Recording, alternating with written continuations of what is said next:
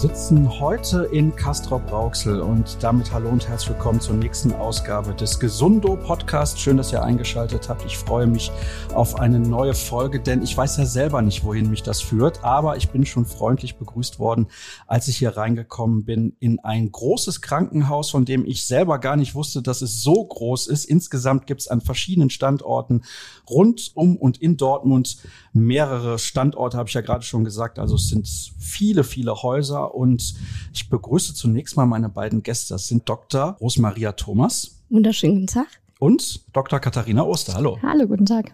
Wo bin ich denn hier überhaupt? Wir sind hier in der plastischen Chirurgie von Professor Dr. Ring. Der ist der Abteilungsleiter. Und wir sind folgendermaßen aufgestellt. Wir haben einen Chef, das ist der Professor Ring, mit drei Oberärzten und zwei Assistenzärzte. Und wir selber bilden sozusagen die Abteilung der plastischen Chirurgie, die nicht nur Ästhetik macht, sondern aber auch rekonstruktive Verfahren oder auch bei Lymphödem die Lymphchirurgie. Jetzt habe ich noch gar nicht verraten, wie das Haus überhaupt heißt. Also ich habe schon Hallo gesagt und alle begrüßt. In welchem Haus sind wir denn hier überhaupt? Wir sind hier im St. Rochus Hospital in Castrop-Rauxel. Wir haben vier verschiedenste chirurgische Disziplinen hier vertreten. Wir eben als Repräsentanten von der plastischen heute hier. Und wir haben aber auch die Allgemeinchirurgen, die Unfallchirurgen, die Fußchirurgen. Also wir sind dafür, dass wir jetzt kein riesengroßes Haus sind, finde ich, recht breit aufgestellt. Und wie gesagt, wir sind in Kastrop und jetzt hier speziell in der plastischen Chirurgie gelandet. Ich habe da eben schon ein Wort gehört, da gehe ich gleich nochmal genauer drauf ein. Aber ich habe auch gelesen, weit über 9000 Mitarbeiter hier. Ja, so sieht es gar nicht aus tatsächlich, wenn man in so ein Haus reinkommt. Da ist die Pforte klein, die Häuser klein, die Zimmer vielleicht auch nicht wirklich groß, aber tatsächlich 9000. Das ist wirklich ordentlich und ich bin sehr gespannt, was ich in den nächsten Wochen höre, denn im Rochhaus Hospital werde ich einige Male zu Gast sein und da gibt es bestimmt eine Menge zu erzählen. Das Wort, auf das ich jetzt natürlich komme, ist Ästhetik, weil jeder denkt bei plastischer Chirurgie natürlich an Schönheitsoperationen. Aber das ist weit gefehlt. Genau, und das ist nämlich auch so ein Irrglaube, habe ich immer das Gefühl, mit dem ich auch, wenn ich irgendwo auf einer Party bin oder so und erzähle, dass ich plastische Chirurgie mache, werde ich immer sofort gefragt, wie es denn aussieht mit Botox und Hyaluron. Aber letztendlich, wenn man halt in die Klinik an sich guckt, klar, wir machen auch ästhetische Eingriffe, also körperformende, körperstraffende Eingriffe, auch mal einen Brustaufbau oder ähnliches. Aber was wir halt auch super viel machen, sind rekonstruktive Eingriffe. Also Eingriffe, die quasi darauf abzielen, dass Patienten, die einen bestimmten Defekt am Körper haben, da können wir gleich gerne später noch mal ein bisschen näher drauf eingehen, wie solche Defekte überhaupt entstehen, also wie der Patient eigentlich bei uns landet. Weil bei uns ist es halt häufig so, wir sind immer so ein bisschen die letzte Station, was natürlich für den Patienten manchmal etwas frustrant ist, muss man ehrlicherweise sagen, weil der hat meistens schon eine lange Krankheitsgeschichte hinter sich und der hat dann halt noch dieses letzte Problem, was halt gelöst werden muss, ohne dass er aber nicht wieder halt nach Hause oder wo auch immer hingehen kann. Und ja, wir wollen mal so ein bisschen damit aufräumen, dass plastische Chirurgie nur Ästhetik ist letztendlich, sondern dass wir halt wirklich ganz viel mit Tumorerkrankungen zu tun haben, mit Infektionen, tatsächlich schlimmen Weichgewebsinfektionen, die vielleicht zuerst bei den Kollegen von den Internisten manchmal landen oder erstmal bei den Allgemeinchirurgen landen und dann ebenso die letzte Station wir dann sind, die dann noch sozusagen das Häubchen drauf machen müssen. Jetzt würde ich gerne wissen, hält sich das denn die Waage, diese ästhetische Chirurgie oder diese ästhetischen Eingriffe mit dem, was wirklich medizinisch nötig ist? Tatsächlich ist das ja so, wir sind in einem katholischen Haus und man muss einfach sagen, dass wir also jetzt nicht nur Ästhetik hier machen. Das ist schon primär eigentlich ein Fachbereich, wo wir halt eine Rekonstruktion und eine funktionelle, die Funktion an sich eigentlich im Vordergrund steht. Ja? Die Ästhetik, dass wir nur Botox oder Hyaluron oder um Narben oder irgendwelche Korrekturen machen, um einen Menschen schöner zu machen, das ist nicht unser primäres Ziel hier in diesem Haus dann sollte das auch jeder verstanden haben, der jetzt zugehört hat oder zuhört, besser gesagt, weil das finde ich auch ganz wichtig zu betonen. Dafür gibt es ja auch Spezialkliniken, um das mal genau, kurz zu erklären. Es, genau, also man muss ja auch sagen, es gibt ja nicht nur Kliniken an sich, die jetzt für die Rekonstruktion ist, sondern es gibt auch Kliniken, die sich dann auch für Schwerbrandverletzte zum Beispiel interessieren und auch die halt auch behandeln. Tatsächlich ist das auch ein Fach der plastischen Chirurgie, denn die plastische Chirurgie besteht nun mal auf vier Säulen. Es ist nicht nur die Ästhetik, sondern auch die Handchirurgie, die Verbrennungschirurgie und die rekonstruktive Chirurgie tatsächlich. Ja, also das muss man einfach auch dazu sagen und das ist, glaube ich, auch das, was die Menschen draußen vielleicht manchmal gar nicht wissen. Und die Kliniken sind halt so aufgebaut, dass sie halt tatsächlich ihre Funktion in den unterschiedlichen Fachbereichen auch dann tiefer haben, sozusagen. Verstehe. Also deutlich in Anführungsstrichen komplexer, als man das vermuten könnte, wenn man von außen drauf schaut, weil dann sagt der ein oder andere, ja, klassisch natürlich, wie eben auch erklärt, plastische Chirurgie, dann sehe ich hinterher besser aus. Das ist natürlich aber auch bei diesen anderen Geschichten hinterher so, weil es natürlich etwas ist, was die Gesundheit wieder fördert. Also sprich die Eingriffe, die hier ja. vorgenommen werden.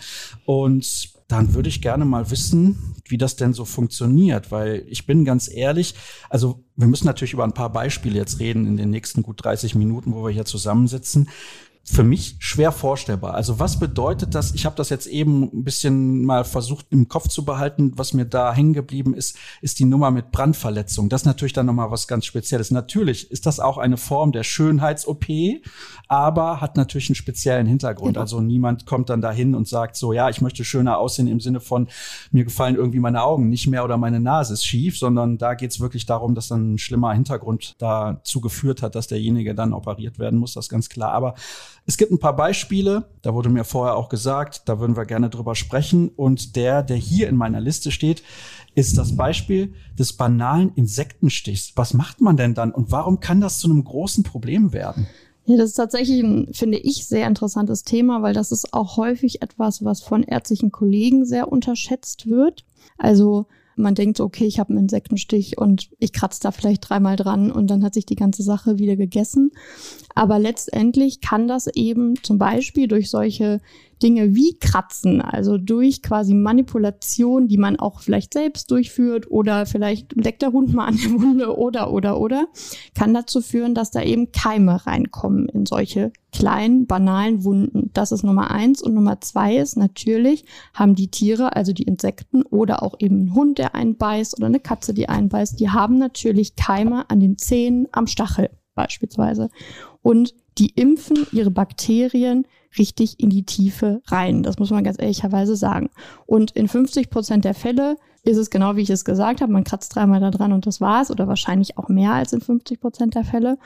Aber es kann eben auch dazu führen, dass wenn diese Bakterien sich weiter fortsetzen, dass es dann zu einer fulminanten Infektion kommt, einer sogenannten nekrotisierenden Fasziitis, also wo mehrere mehrere Gewebsschichten quasi betroffen sind bis runter auf die Muskulatur. Und das kann dann eben zu großflächigen Defekten führen, weil dieses ganze Gewebe, was infiziert ist, das muss weg. Das kann man so nicht stehen lassen. Das würde auf Dauer zu einer Blutvergiftung und halt unter Umständen sogar zum Tod führen. Und deswegen wäre das ein Beispiel, die dann bei uns landen. Die haben dann nach der chirurgischen Nekrektomie, also nachdem quasi dieses ganze infizierte Gewebe entfernt worden ist, haben großflächige Defekte. Ganz interessant ist das beispielsweise an der Hand, weil an der Hand haben wir natürlich, da haben wir nicht viel Gewebe, darunter sind direkt Sehnen, Nerven, Blutgefäße, Knochen. Das heißt, wir haben auch nicht viel Puffermaterial, wie jetzt zum Beispiel am Bauch oder so. Da haben wir immer noch meistens ein bisschen Fettgewebe ja, ich stehen. Da sehr viel Puffer. Und dann ist es natürlich ganz wichtig, weil die Hand ist natürlich wichtig für Berufsleben, für den Alltag, sich was zu kochen alleine beispielsweise. Das heißt, man muss halt die Funktion versuchen zu erhalten und man kann halt nicht durch so einfache Verfahren die Funktion erhalten. Da muss man dann eben auf größere Rekonstruktionsmöglichkeiten zurückgehen, weil auf eine Sehne da wird keine Haut anheilen. Das heißt, da müsste man dann so weit gehen, dass man beispielsweise vollwertiges Gewebe auch mit einer Anastomose, das bedeutet mit einem Anschluss der Gefäße, also einer Vene und einer Arterie, wieder daran schließt, sodass man vollwertiges Gewebe hat, was eben auch die Funktion auf Dauer quasi wieder erhalten kann.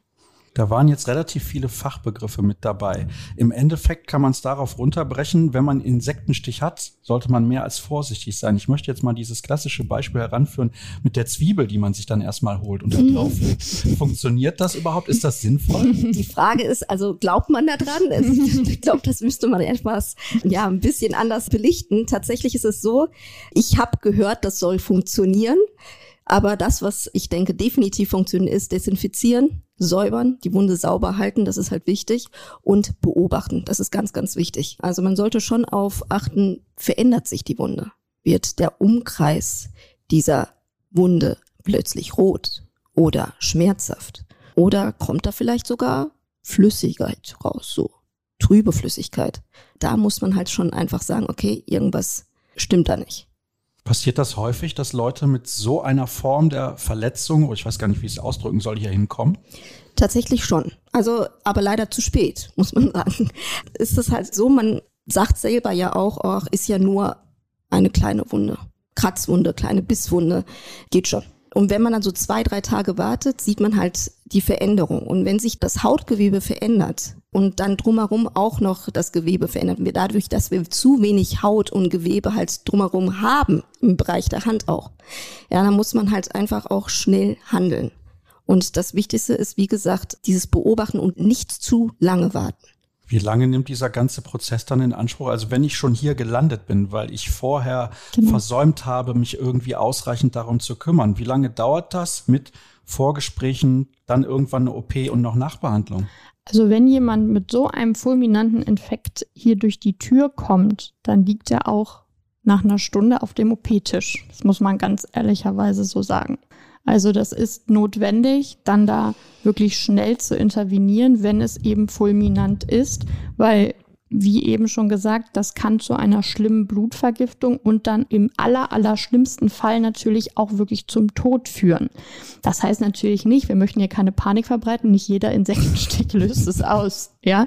Aber wir möchten einfach dafür sensibilisieren und insbesondere tatsächlich dafür sensibilisieren bei Hunde- und Katzenbissen, weil das ist was, was total unterschätzt wird und was eher als jetzt der Insektenstich sowas auslösen kann. Okay, wir haben sehr viele Hunde- und Katzenbesitzer in Deutschland. Von daher mhm. glaube ich keine schlechte Sache, wenn die jetzt hier mal reinhören. Hätte ich jetzt auch nicht gedacht, dass das zu einem großen Problem werden kann. Tatsächlich ist es ja auch so, man sagt ja immer, den Biss, den man von außen sieht, der ist ja wirklich vielleicht ganz klein. Weil so eine Katze hat jetzt nicht wirklich einen großen Durchmesser von den Zähnen. Also das ist nicht das, was man sieht. Aber das Problem ist immer die Eindringtiefe. Wie tief so ein Biss wirklich gegangen ist. Wenn das nur eine Schramme ist, vielleicht haben die gespielt miteinander und es ist nur eine oberflächliche Schramme. Da machen wir auch nicht ein Fass auf. Es geht wirklich um die Bisskanaltiefe. Und wenn diese Bisskanaltiefe bis zur Sehne gegangen ist, dann handelt es sich dabei halt um eine Infektion, die vielleicht auch sogar weiter fortgeleitet werden könnte. Darum geht es eigentlich. Wir wollen jetzt nicht sagen, dass jeder Bisskanal von einer Katze plötzlich irgendwie ganz schlimm ist und wir ziehen jeden Bisskanal auf den OP-Tisch. Das ist nicht das, was wir halt hier irgendwie explizit herauskristallisieren wollen. Aber besonders wichtig, auf jeden Fall aufpassen und vor allem auch wahrscheinlich ja ein gewisses Gespür dafür entwickeln, dass das eventuell zu einem Problem werden könnte. Könnte. Genau, das Exakt. ist das ganz Entscheidende dabei. Was haben wir denn noch für Beispiele? Worüber sprechen wir heute noch? Es gibt ja zum Beispiel auch die Ursache, junge Patientin, Mammakarzinom, hat hier zum Beispiel auf einer Seite ihre Brust sozusagen entfernt bekommen, ist aber halt noch jung und steht mitten im Leben und möchte dann halt eine Rekonstruktion haben. Dann gibt es halt unterschiedliche Varianten auf der einen Seite Implantate, der Implantateinlage. Auf der anderen Seite kann man aber auch, wenn man sagt, okay, ich möchte aber nichts Künstliches, nichts, was körperfremd ist, auch körpereigenes Gewebe nehmen und das zur Rekonstruktion mit in den Defekt einlegen über die Möglichkeiten muss man nicht jetzt hier explizit sprechen, welche möglichen unterschiedlichen Lappen man im Endeffekt einlegen könnte. Aber das wäre zum Beispiel auch eine rekonstruktive Chirurgie bei einer Erkrankung, Krebserkrankung, die danach den Patienten, vor allen Dingen die Frauen, dazu bringen, wieder sich vielleicht wie eine Frau zu fühlen, weil halt viele Frauen natürlich auch dadurch psychische Probleme haben und auch sich vielleicht gar nicht mehr wohlfühlen in ihrer eigenen Haut, ja, unabhängig, dass es hier um Krebs handelt. Das wäre zum Beispiel eine Möglichkeit. Aber auch, wenn jetzt zum Beispiel Patienten, die ein Karzinom hatten, dann halt ihr Eigengewebe bekommen haben, dann vielleicht auch nur eine Bestrahlung hatten, dann sehen wir auch bei Patienten, die dann nach einer Bestrahlung plötzlich einen dicken Arm haben. Und dann denken die sich, was ist das denn? Wie kann das denn sein? Ich kann mich ja gar nicht bewegen mit der Hand oder mit dem Arm. Das ist ein Ödem. Tatsächlich gibt es ein, ein Krankheitsbild, das heißt Lymphödem. Lymphödem postonkologisch bedeutet, dass es nach einer Bestrahlung, nach einer Krebserkrankung durch die Bestrahlung zu den Lymphknoten, dass es dabei halt dazu gekommen ist, dass der Lymphknoten selber nicht mehr richtig arbeitet oder vielleicht auch wegen der Operation entfernt wurde, die dann diesen Abfluss des Armes gar nicht mehr gewährleisten. Und da tatsächlich machen wir, ich glaube auch eines der wenigen Kliniken bei uns, machen wir die Lymphchirurgie. Da bahnen wir zusammen sozusagen funktionelle Lymphbahnen, koppeln wir an einem venösen Abflussstrom, dass das halt wieder, dieser Abfluss wieder gewährleistet werden kann.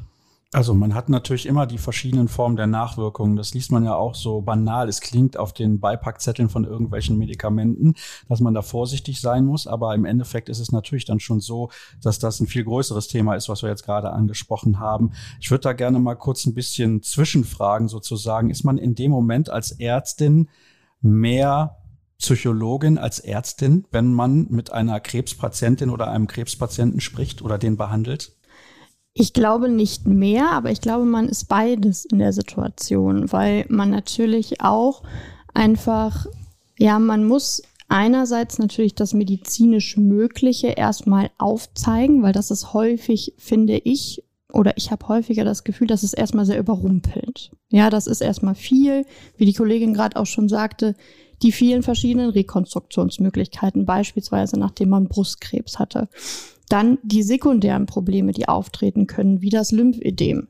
Das ist ja erstmal eine riesige Wand, mit der der Patient in der Regel ja eigentlich nicht viel zu tun hat, muss man sagen. Außer dann in dieser ganz speziellen Situation, mit der er dann konfrontiert wird. Und deswegen würde ich sagen, nicht mehr als, aber ich glaube, man ist in der Situation dann beides, weil man muss feinfühlig einfach damit umgehen und man muss so ein bisschen schauen, wie viel kann ich dem individuellen Patienten, und damit meine ich wirklich individuell, wie viel kann ich der individuellen Person zumuten? Und das dauert natürlich auch ein bisschen im Gespräch, bis man das so rauskristallisiert hat. Es gibt Patienten, die haben einen unglaublichen Drang danach, ganz, ganz viele Informationen wirklich bis ins kleinste Detail zu bekommen. Aber es gibt auch welche, die sagen, ich will das gar nicht so genau wissen ich vertraue ihnen, machen sie das. Und das braucht halt so eine, so eine Zeit, bis man das quasi so ein bisschen rausbekommen hat. Und dann ist man, finde ich, in der Situation beides letztendlich.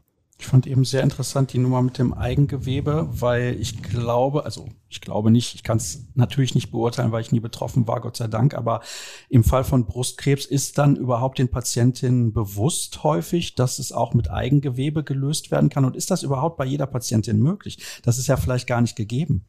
Also es gibt halt ganz viele Orte des Körpers, wo man sich Eigengewebe herholen kann. Deswegen ist es fast immer möglich. Es gibt natürlich individuelle Situationen, wo beispielsweise das Operationsrisiko oder die Operationszeit, weil die natürlich deutlich länger ist als bei jetzt einem Implantataufbau, wo man dann davon abraten würde letztendlich. Aber es gibt so viele Möglichkeiten, so viele Stellen am Körper, wo man sich was abzwacken kann, so banal das jetzt vielleicht ausgedrückt ist, dass das meistens oder fast immer für die Patientin möglich ist. Und häufig empfinden die das halt natürlich auch als angenehmer, als die Vorstellung, eben einen Fremdkörper eingelegt zu bekommen. Und was natürlich ganz entscheidend ist, ist beim Fremdkörper, das hat natürlich auch assoziierte Risiken, die man vielleicht gar nicht so bedenkt. Ich meine, ganz hip ist ja so ein bisschen dieses Breast Illness, wo so ein bisschen die Frage ist, gibt's das wirklich? Dann die Problematik, dass sie häufig eine Kapselfibrose bekommen. Das bedeutet, dass sich eine Kapsel um das Implantat bildet. Das macht der Körper ganz natürlich. Das ist wie so ein kleines Säckchen. Aber diese Kapsel kann quasi verdicken, verhärten und Schmerzen bereiten. Das Implantat kann, wenn der Hautweichtermantel nicht dick genug ist, durchtreten tatsächlich durch die Haut. Also ist es häufig so, dass tatsächlich der Eigengewebsaufbau dann vielleicht die bessere Variante ist. Das muss man aber wirklich, wie gesagt, ganz individuell dann eben besprechen und auch eben sekundäre Folgen, mit denen wir halt häufig konfrontiert werden, gerade bei Patienten, die eben an Krebs erkrankt waren, die eben das Problem haben des Lymphabflusses, weil wir halt mit einer der einzigen Kliniken aus Deutschland sind, die das überhaupt anbietet, da chirurgisch einzugreifen und eben nicht nur den konservativen Therapieweg einzuschlagen, sprich eben Kompression, Lymphdrainage, Lymphomat, Lymphrea, sondern dass wir eben auch chirurgische Therapien da halt anbieten. Und ja, das sind halt so sekundäre Probleme, die dann auch auftreten. Krebserkrankung an sich ist halt sehr individuell in vielen Situationen, sowohl von der medikamentösen Therapie über die chirurgische Therapie, über die Rekonstruktion und eben die sekundäre Problematik, die dann auch noch auftreten kann. Da sehen wir mal, wie komplex das Thema insgesamt ist. Wir haben jetzt nur ein paar Minuten darüber gesprochen, aber wenn dann eine Patientin beispielsweise hier hinkommt und ist halt betroffen und spricht dann hier das erste Mal, dann kann ich mir vorstellen, dass diese Gespräche wirklich, also die betroffene Person wirklich wie soll ich sagen, überwältigen, einfach aufgrund der Masse an Informationen, die man genau. dann auch aufnehmen muss. Das ist ja ganz klar. Zwei Beispiele haben wir. Wie viele haben wir noch auf dem Zettel? Zum Beispiel Hirnblutung. Hirnblutung ja, ist ein großes Konzept, machen wir selber natürlich nicht. Tatsächlich, primäre Anlaufstelle ist natürlich die Neurologie, Neurochirurgie, ein Fachgebiet, das wir hier in unserem Krankenhaus selber auch nicht haben. Nur wir haben schon häufig, also was heißt häufig, aber schon werden wir dazugezogen, wenn es soweit alles abgedeckt ist, die Hirnblutung unter Kontrolle ist, haben wir natürlich einen Defekt im Bereich der Schädelkalotte.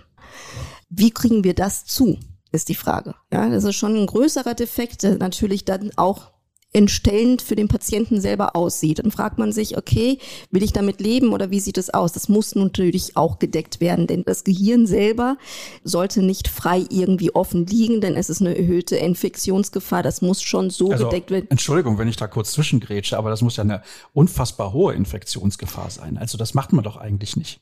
Vielleicht da einmal zur Erklärung. Natürlich ist es so, man entdeckelt ja in der Situation beispielsweise der Hirnblutung. In dem Moment nimmt man ja letztendlich ganz bewusst in therapeutischer Intention einen Teil der Kalotte raus, um eben Platz zu schaffen für das Gehirn. Und dann legt man letztendlich oder vernäht dann letztendlich die Haut darüber das ist dann erstmal geschützt. Das heißt, die Infektionsgefahr ist da deutlich reduziert.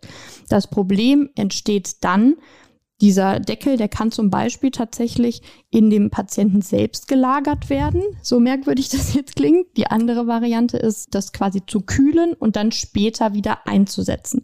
Es gibt aber Fälle, wo es eben zu einer Infektion des Weichgewebes kommt. Das heißt, das Einsetzen der Schädeldecke ist nicht so ohne weiteres möglich, beziehungsweise wir haben gar kein Material mehr, was wir dann da quasi noch drauflegen können.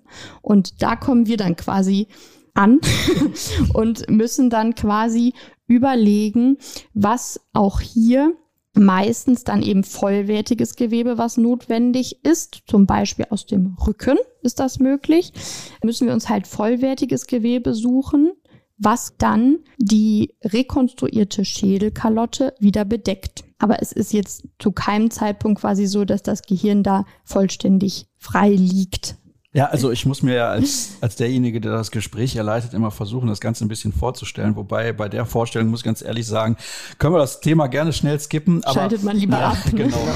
aber wie viele Patienten, jetzt vielleicht mal prozentual gesehen, damit wir auch ein bisschen Gefühl dafür bekommen, kommen mit so einer Erkrankung oder so einer Geschichte hier hin, weil ich kann mir das ganz schlecht vorstellen, wie viele Leute betrifft so etwas überhaupt und wodurch, das ist vielleicht viel interessanter, entsteht das?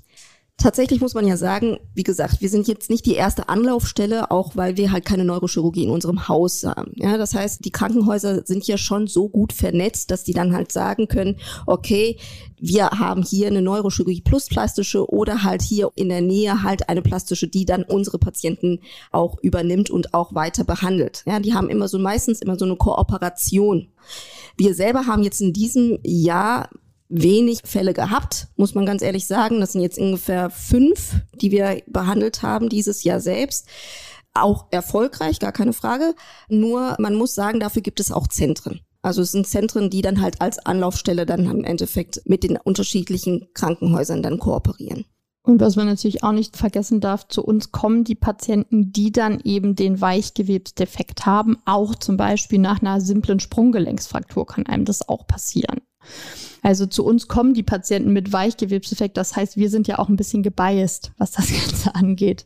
Also bei uns laufen die natürlich viel mehr auf als in einem Krankenhaus, wo es eben keine plastische Chirurgie gibt, die quasi darauf fokussiert ist, eben Defekte quasi zu decken, die eben funktionell dann, die notwendigerweise funktionell gedeckt werden müssen. Wie gesagt, zum Beispiel, man knickt doof um, fällt von der Leiter runter, während man irgendwie oben Staub wischt und hat eine Sprunggelenksfraktur, wird ganz legeartes behandelt und nach einem Jahr sieht man dann irgendwie, ah, da kommt eine Schraube oder die Platte durch. Das sind halt so Dinge, das passiert nicht, das ist nicht der Regelfall, das ist eher die Ausnahme, in der Regel geht das immer alles gut. Aber wir sind natürlich dadurch, dass diese Patienten zu uns kommen und dadurch, dass, dass wir halt die Anlaufstelle dafür sind, natürlich auch etwas gebeißt, was die Häufigkeit angeht, würde ich sagen, oder?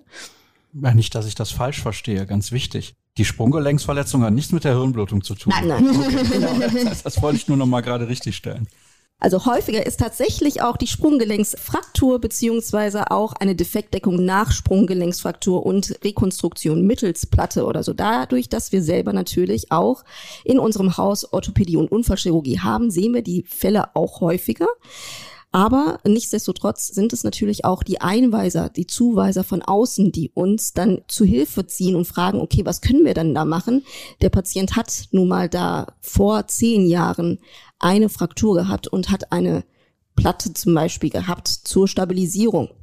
Und dann kommt dieser Patient und sagt, okay, irgendwie will diese Wunde oberhalb dieser Verletzung natürlich nicht heilen und es wird immer größer. Und die Frage ist, was ist es? Und meistens ist das sogar so sehr witzig, wenn der Patient dann sagt, das hat klein angefangen und es wird dann immer größer und größer. Und man sieht plötzlich jetzt irgendetwas Eisernes darunter. Ja, machen Röntgen, natürlich sieht man halt auch diese Platte. Meistens ist das halt so, dass das so weit schon fortgeschritten ist, dass man vielleicht sogar diesen Metall oder diesen Fremdkörper entfernen muss. Aber nach zehn Jahren ist die Fraktur schon stabil genug verheilt, dass man das auch machen könnte. Und dann muss man nachgucken, okay, wie können wir diesen Defekt, den wir jetzt da natürlich jetzt haben, einen Weichteildefekt, am besten decken. Und dann guckt man natürlich, was ist gut durchblutet, ist der Fuß selber gut durchblutet. Da kommen natürlich viele anderen ja, Faktoren, die natürlich auch mit abgeklärt werden muss. Ist der Patient ein Raucher? Hat der gute Gefäßstatus? Sind die Gefäße sicher? Sind die gesund? Lohnt sich das? Dort ein Weichteildefekt mit einer Anastomose, das heißt ein Gefäßanastomose anzuschließen. Oder hat das überhaupt gar keinen Sinn, weil wir dort natürlich die Gefäße komplett durch sind, die sind mit Kalk besetzt, dann muss man halt gucken, ob es eine Alternative gibt.